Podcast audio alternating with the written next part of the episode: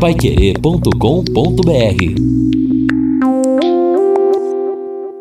No Jornal da Manhã. Mercado Financeiro. Consumidores terão que pagar mais 20 bilhões a mais na conta de luz em 2020. Produto Interno Bruto, PIB, que é a soma de todos os bens e serviços produzidos no Brasil, teve crescimento de 0,7% no trimestre encerrado em outubro deste ano, de acordo com informações do monitor do PIB divulgado pela FGV, a Fundação Getúlio Vargas. Na comparação com o trimestre que acabou em outubro do ano passado, o PIB teve crescimento de 1,4%. A economia brasileira deve consolidar o processo de retomada do crescimento em 2020, com aumento de 2,5%, depois da expansão de 1,2% neste ano.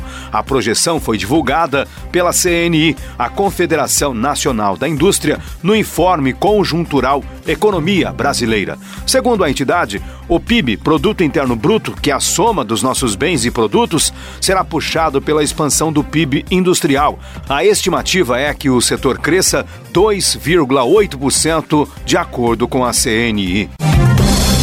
O colegiado da CVM, Comissão de Valores Mobiliários, condenou por unanimidade ex-diretores da área internacional da Petrobras. São eles Nestor Cerveró e Jorge Luiz Zelada, que juntos devem pagar multa de 1 milhão e 700 mil reais. Eles foram condenados em processos instaurados para apurar responsabilidade da diretoria da empresa e do ex-presidente Jorge Sérgio Gabriele de Azevedo na contratação da construção de navios sondas Petrobras. O colegiado entendeu ainda que as acusações contra oito ex-executivos da Petrobras estavam prescritas. Cerveró, sozinho, foi condenado a pagar multa de um milhão e duzentos mil reais e não poderá exercer o cargo de administrador ou de conselheiro fiscal da companhia por 15 anos.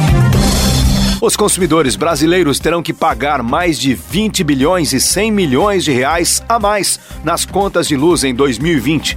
Isto para bancar ações e subsídios concedidos pelo governo no setor de energia, como desconto na conta de luz para irrigação e para consumidores de baixa renda. A estimativa é que essa cobrança leve a uma alta média de 2,36% nas tarifas de energia em 2020. Para os consumidores das regiões Sul, Sudeste e Centro-Oeste, o impacto deve ser de 2,73%.